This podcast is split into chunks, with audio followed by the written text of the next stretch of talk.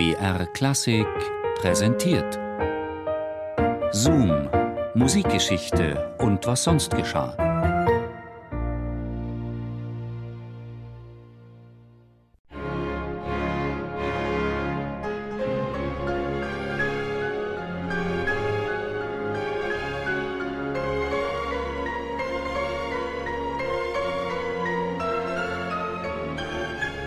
Sie sahen sich zum ersten Mal am 10. Dezember 1918 in New York bei einem Konzert in der Carnegie Hall.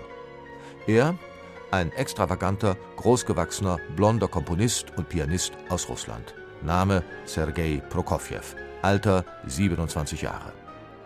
Sie, eine quirlige kleine Brünette mit leuchtenden Augen, ein Gemisch aus polnischen, katalonischen und noch vielen anderen Nationen und eine angehende Sängerin. Name Lina Lubera, Alter 21 Jahre.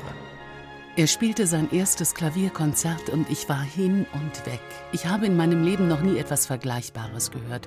Weder im rhythmischen Sinn noch in der Leichtigkeit, mit der Prokofjew mit dem Text fertig wurde. Ich habe applaudiert wie verrückt.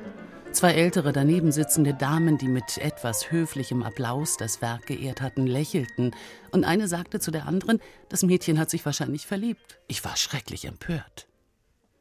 Bald wurde sie ihm tatsächlich vorgestellt. Äußerst sprachgewandt, spontan, begeisterungsfähig. Prokofjew war auf der Stelle von der rassigen Brünetten fasziniert und ließ Lina nicht mehr aus den Augen. Bald gingen die beiden nach Paris, später in ein kleines bayerisches Dorf in der Nähe des Klosters Ettal, unweit von Oberammergau, wegen der billigeren Lebenshaltungskosten. Dort haben sie geheiratet. Ein paar Monate später kam der Sohn Sviatoslav zur Welt. Vier Jahre später der zweite, Oleg. Doch der Schein der familiären Idylle trug. Die Ehe mit der impulsiven Lina war alles andere als ruhig. Heftigste Streitereien gehörten genauso zur Tagesordnung wie die darauffolgenden stürmischen Versöhnungen. Dazu kam Prokofjews berufliche Unzufriedenheit. Er litt in Europa unter der künstlerischen Isolation, musste hart um Anerkennung und Konzertauftritte kämpfen. Seine Werke hatten kaum Erfolg.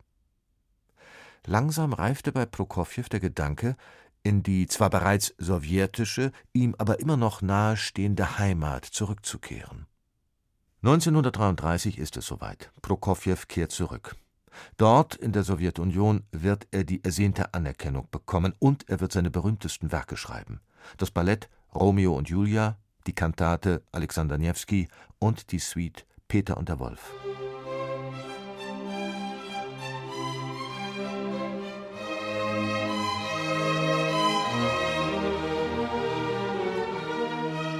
Prokofjews Frau und die beiden Söhne kommen auch bald nach Moskau nach. Das ist keine einfache Entscheidung für Lina. In Paris lässt sie ihre kranke Mutter allein zurück. Trotzdem folgt sie ihrem Mann, ohne zu wissen, dass bald hinter ihr die Tür ins Schloss fallen wird. Vorerst ist noch alles wunderbar. Prokofjew arrangiert sich mit der Regierung, alles, was er komponiert, wird sofort gedruckt und aufgeführt. Lina genießt die privilegierte Stellung der Frau eines sowjetischen Komponisten mit Konzerten und Empfängen. Doch 1938 trifft Sergei Prokofjew die junge Literaturstudentin Mira Mendelssohn. Er verliebt sich und verlässt bald seine Familie.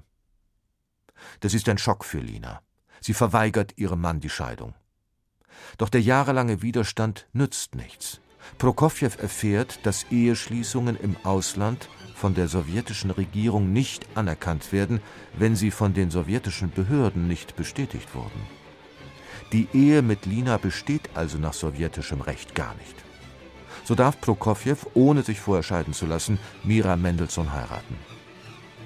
Diese Geschichte hat sogar einen eigenen Namen in juristischen Lehrbüchern. Der Fall Prokofjew.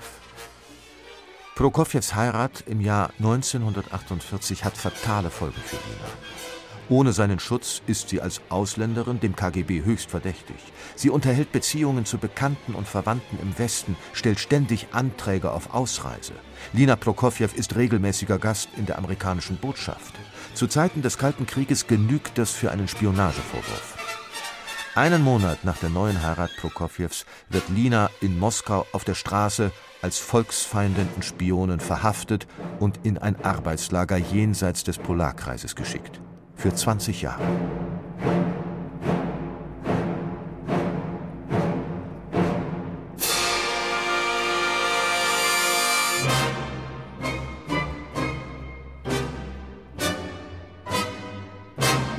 Prokofjews Enkel erinnern sich, dass ihre Großmutter Lina über die Zeit im Lager nicht gerne sprach. Heute ist es unvorstellbar, wie die wärmeliebende Spanierin die harten Jahre hinter dem Polarkreis überleben konnte.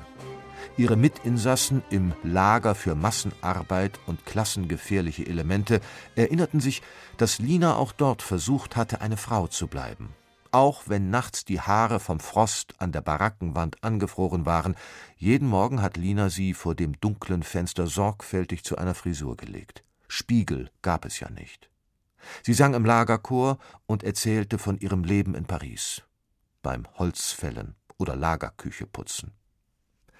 Dass Sergei Prokofjew am 5. März 1953, am gleichen Tag wie Josef Stalin, stirbt, erfährt die Welt erst später, weil an diesem Tag alle Nachrichten dem Tode Stalins gelten.